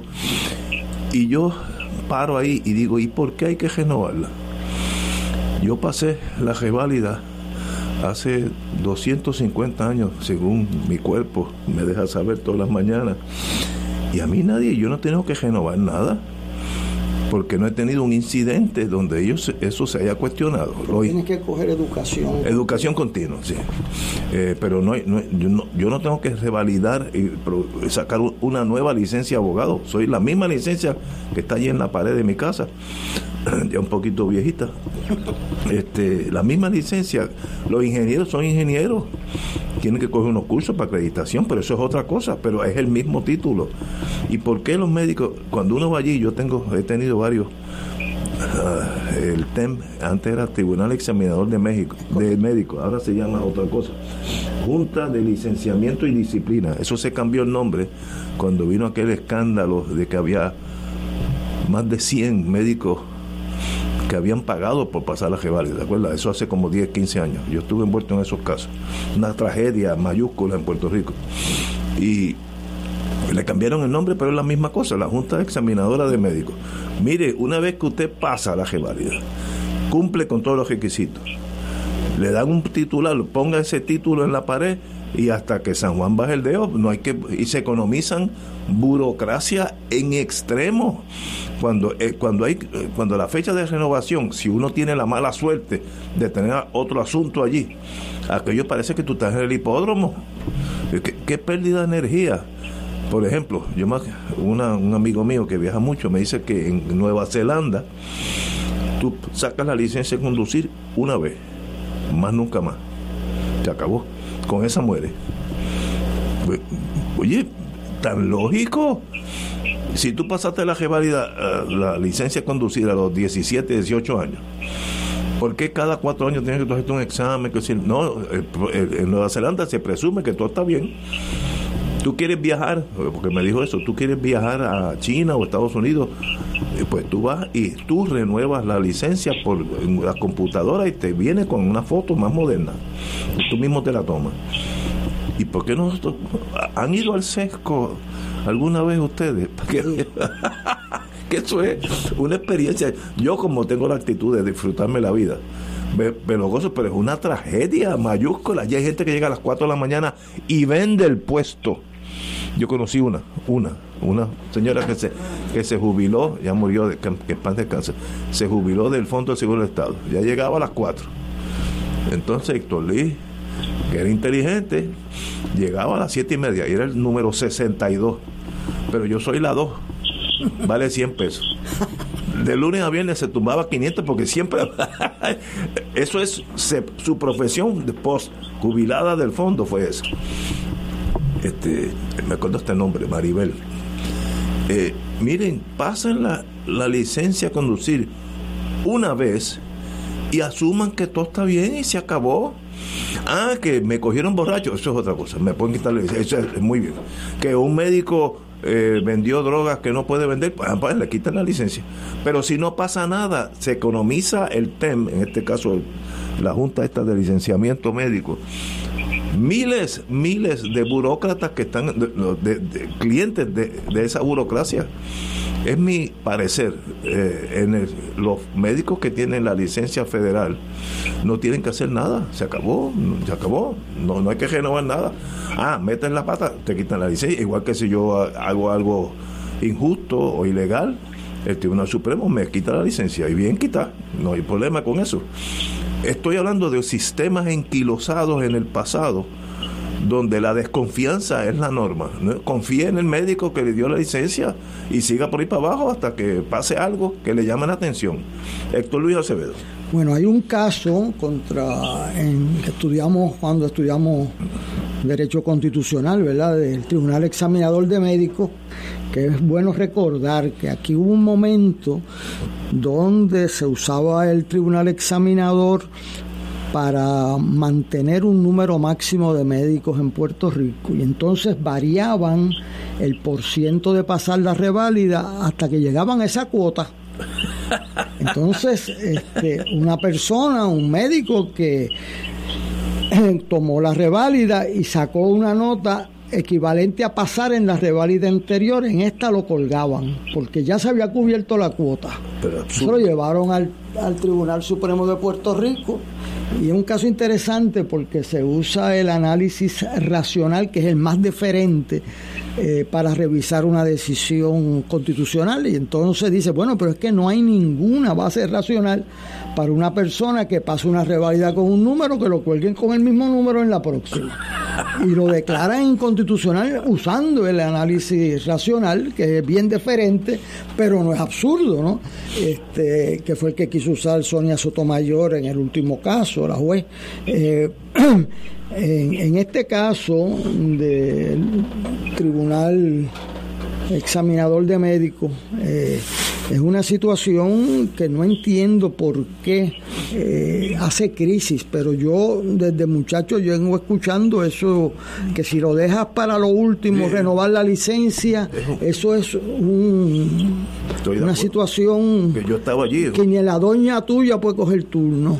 Este, O sea, bien, eh, y déjenme decirle, eh, eso de las filas y las filas desordenadas es una violencia contra el consumidor de servicios públicos. Y eso que hay una persona que venda su turno, pues es síntoma de que hay una fila bien larga, porque nadie le compra un turno a alguien de una fila de tres personas. Exacto. Se lo compran uno de 60, es así. Este, así fue que acabamos las filas para las compras de taquillas de las justas intercolegiales en el Irán Bison, cuando yo tenía la edad con que jugaba en pequeñas ligas Ignacio. Así que, eh, digo, uno dice, bueno, pues que les renueven. En Navidades no van a estar peleándose allí. pero, es que, el, el, o sea, por ejemplo, eso pasaba aquí con las licencias de guiar, con las tablillas que eran en un solo día. me acuerdo. Entonces a alguien se le ocurrió, vamos a ponerlas el día del cumpleaños de la gente. Y entonces se disolvieron esas filas de las de las, de las marbetes o las tablillas, porque antes cambiaban todos los años las tablillas, eso usted... Una cosa espantosa. Este, pero ahora pues se le dejan los marbetes de año a año, pero tú puedes hacer un marbete por tres años sin ningún problema. De hecho, los carros nuevos le, les renuevan el marbete por dos años automáticamente porque no tienen que inspeccionarlo este, los primeros dos años. O sea, este asunto del ¿A quién le responde el gobierno? ¿Le responde a los empleados o le responde a los consumidores de servicios públicos? Este, yo me recuerdo de las cosas más duras que yo vi fue cuando gente le llegaba una factura de 3 mil, 4 mil dólares de energía eléctrica. Y entonces tú apelabas dentro de energía eléctrica y se acabó y ahí se moría. Y entonces pues este siempre era culpa del consumidor. Y entonces pues eh, eso provoca que uno piense que debe haber un DACO de los servicios públicos verdad para que tú puedas protestar eh, abusos administrativos eh, y no se quede ahí. Pero servicios médicos que que contraten los que tengan que contratar, que lo hagan de una manera creativa, no hay por qué perjudicar. Una de las cosas que yo estoy viendo en los profesionales de la salud es mucha incomodidad, con, pero mucha, hace ya 10, 15 años, pero mucha incomodidad con la manera en que revisan sus decisiones los planes de salud También. y con las eh, dificultades de todos los procesos en Puerto Rico. O sea, que no es solamente que le paguen poco, es que, que mucha candela da. Eh, mucha problemática. Y no es así en todos los sitios. En Estados Unidos se le hacen una oferta este, y aquí pues se hacen las cosas difíciles. Yo estoy señalando, Mario García Palmieri en la mesa de mi casa, estábamos haciendo el libro de gobierno en el 2010, dijo allí, aquí dale una década para que veas la crisis de los servicios de salud en los especialistas, porque se te van, cejaste los, los lugares de preparación y se van a hacer las residencias. Y por allá siguen. Ajá. Yo me recuerdo cuando se fue una familiar de mi esposa que yo dije, ¿tú te crees que los americanos son tan brutos para dejar regresar a una psiquiatra de niños en Texas? No, imposible. Que hable español e inglés perfecto y que dé las mejores notas de su clase, no la van a dejar volver. Y ya me decía, no, yo regreso, sí, Pepe. O sea, cuando mandan a un tipo allí, tipo Ignacio, y le diga, ¿qué usted necesita para quedarse aquí? Vamos a empezar con duplicarle el sueldo que usted recibiría en Puerto Rico. Y entonces empieza a poner pálido el boricua. Este, ¿Y qué necesita? Que le ayude con la mudanza. ¿Y qué necesita? O sea, y entonces tú le pides tres y el tipo hace número y te dice, te doy tanto. Y bueno, este, o sea que por dinero los que están aquí no creo que estén, sino por vocación, pero se nos empiezan a ir. El otro día un cardiólogo amigo mío me dijo, Estoy me han hecho tres ofertas hoy y yo le digo, no puedo aceptar ninguna si ya los cardiólogos antiguos se retiraron o se murieron y, tú eres el único joven que queda aquí. Pero eh, eso es así. Y, y, yo, eso no es, eso es crónica de un problema anunciado y no veo en nada de lo que están diciendo. Dijeron ahí, dar una reválida criolla. ¿Pero qué es eso? ¿Pero qué es eso? Uno de los prestigios que tiene nuestra escuela de medicina es que noventa y pico por ciento pasan la revalida en el último año. Los abogados la pasan 50 y los ingenieros también. Pero los médicos que prepara la Universidad de Puerto Rico, que es pública, o sea que esto no es público-privado, es cuál es la mejor calidad educativa. No se nos afloje eso. Yo le hago un llamado a los administradores universitarios, no hagan cortes across the board. Eso es un error estratégico. La escuela de medicina es una prioridad para el país. No la debilite. Compañero Richard. Pues yo quisiera volver un momento al tema del Congreso, porque sí. hay dos desarrollos que son interesantes. Habla de los muchachos. Lo primero es que el lado demócrata distinto a como discutimos en el lado republicano, eligieron su líder de la minoría y por primera vez un afroafricano. O sea, y con una solidez en la actuación del caucus que fue, sin duda alguna, ese era la persona designada y por abrumadora mayoría. Hay otro tema que espera que la situación de los republicanos se resuelva y es un senador, digo un representante por un distrito en Nueva York de apellido Santos que fue electo en función a las mentiras que dijo en su campaña. Mentiroso. Y la mentira es decir que se graduó de tal sitio, que tuvo tal empleo, que hizo que todo era mentira. Y entonces las comisiones de la Cámara pues van a pasar juicio sobre la idoneidad de esta persona para ocupar un escaño. O sea que están pasando muchas cosas en el Congreso de los Estados Unidos que uno dice, bueno, que eso es tan remoto, pero no. Acabamos de decir que qué bueno que se habían aprobado unos presupuestos muy favorables para Puerto Rico. Pues de ahí es que viene. Nosotros tenemos que estar atentos a esos movimientos y entender por dónde va el Congreso de los Estados Unidos. Totalmente de acuerdo. Eh, sencillamente, Estados Unidos, en los últimos, desde, el trompismo para acá, es casi otro país. Yo veo las, las reacciones de algunos seguidores de Trump congresistas y senadores, no estamos hablando un tipo en una barra, que tú dices, pero no hay espacio en América, la mía, la que yo tengo en la cabeza, ahí no hay espacio para ese tipo de personas.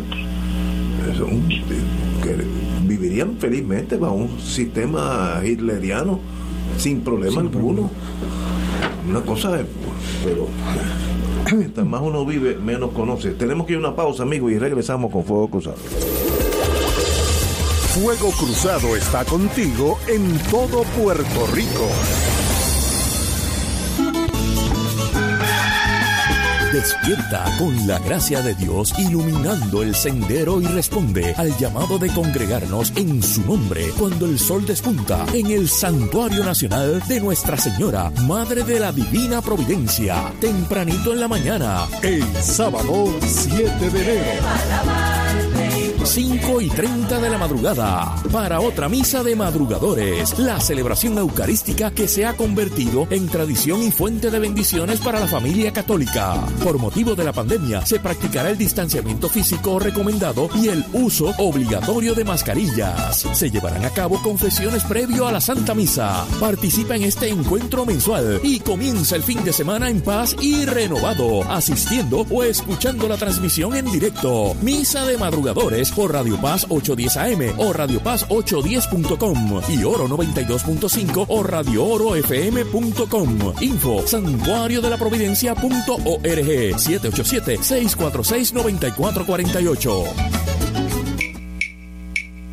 De todo un poco con Manolo Almeida, el más ameno en tus mañanas por Radio Paz 810 AM. De martes a viernes a las 9 de la mañana. Notas positivas, salud, ambiente, negocios y entretenimiento. De todo un poco. Martes a viernes por Radio Paz. ¡Estamos vivos! Radio Paz te ofrece el mejor motivo para levantarte temprano y disfrutar el comienzo de un nuevo día de lunes a viernes con Enrique Liboy y Radio Paz en la mañana. La dosis perfecta de noticias, deportes y éxitos musicales de todos los tiempos, humor y curiosidades, calendario de actividades y tus peticiones musicales por el 787-300-4982. Conéctate con el 810 AM de lunes a viernes con Enrique Liboy y Radio Paz en la mañana.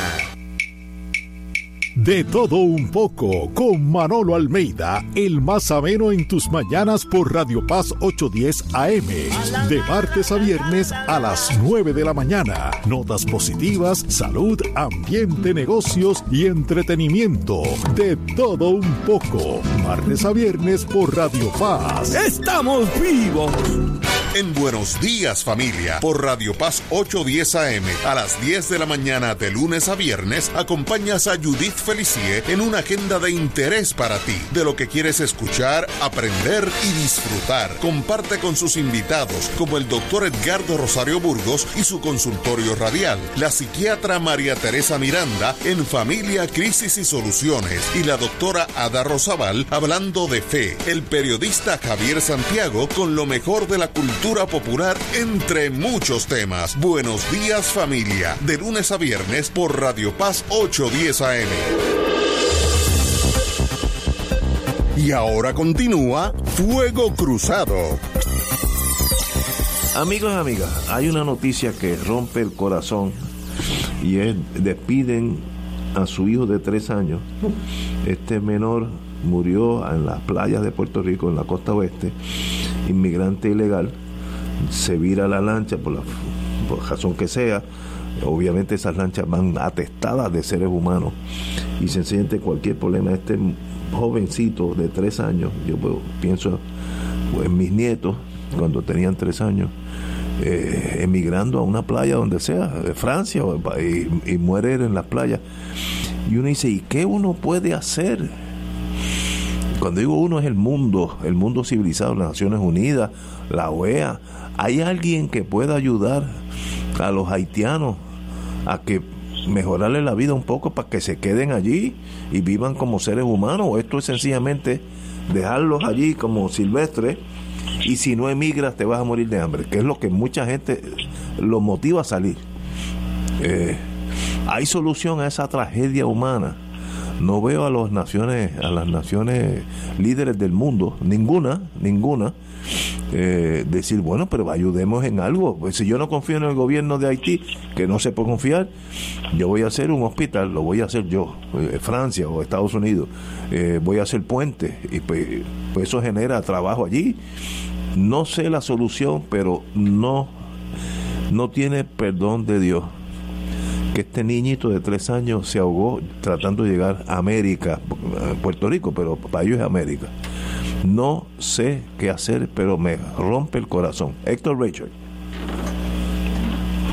la, la emigración forzada como es, cuando la desesperación invita a tomar esos riesgos que son insospechados para muchos de los que se montan en esas embarcaciones. Eh, ciega tanto a los que se montan como a aquellos que se lucran de ese de ese trasiego.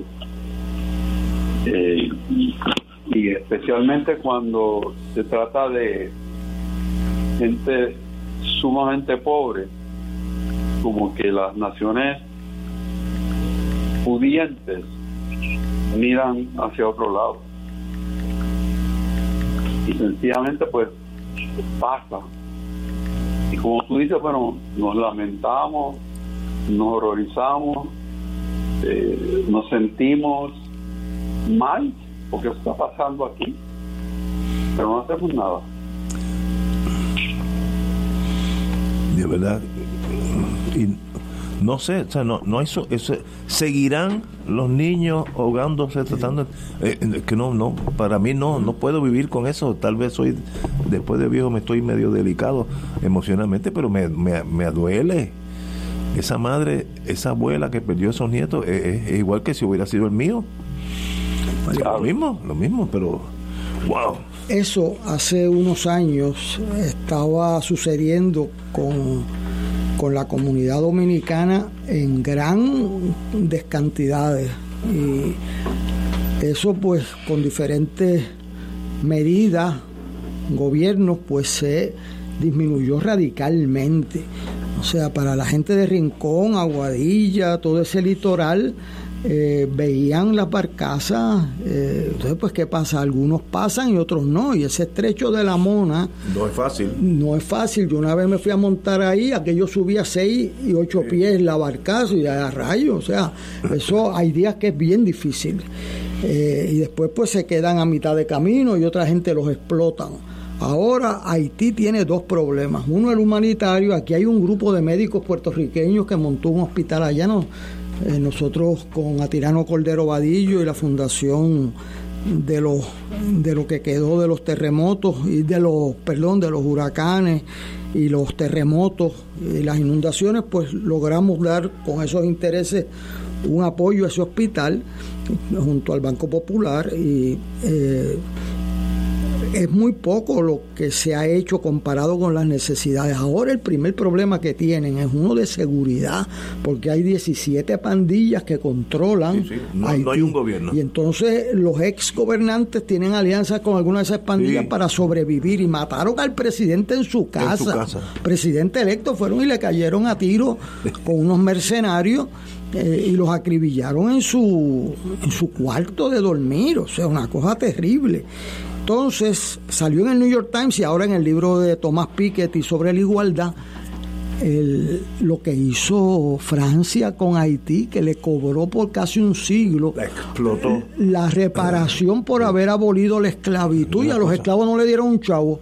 O sea que Francia tiene que, que, ayudar a resolver el problema en parte que crearon y la comunidad internacional. La, el gobierno dominicano tomó una decisión dura y controversial de devolver eh, inmigrante forzado porque le desestabiliza su país, como cualquier país soberano, ¿verdad?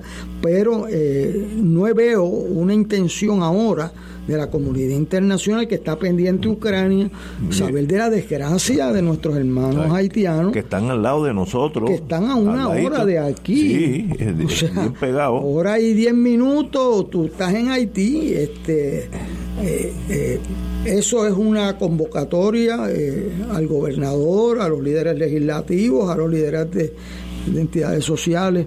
Haití existe, es nuestro vecino, hay compañeros que han estado aquí como la Tartú toda la vida aportando a Puerto Rico y es hora de recordarles que somos caribeños todos. Absolutamente. Tengo un anuncio que es urgente, me acaba de llegar, se están solicitando donaciones de sangre para don Félix Ojeda Reyes, historiador del independentismo de lo mejor que ha producido Puerto Rico, Félix Ojeda Reyes. Aquellos que le interese esta obra de caridad extrema, es el teléfono 787 467 467 8919 467 8919. Allí le va a contestar la señora Irizarri. Me han dicho que es urgente esta, esta posible ayuda a don Félix Ojeda Reyes, historiador del independentismo en Puerto Rico. Señores, tenemos que irnos, así que será mañana jueves estaremos aquí, el viernes yo voy a estar detrás de los camellos, así que el viernes no, no venimos, pero el mañana estaremos aquí a las 17 horas.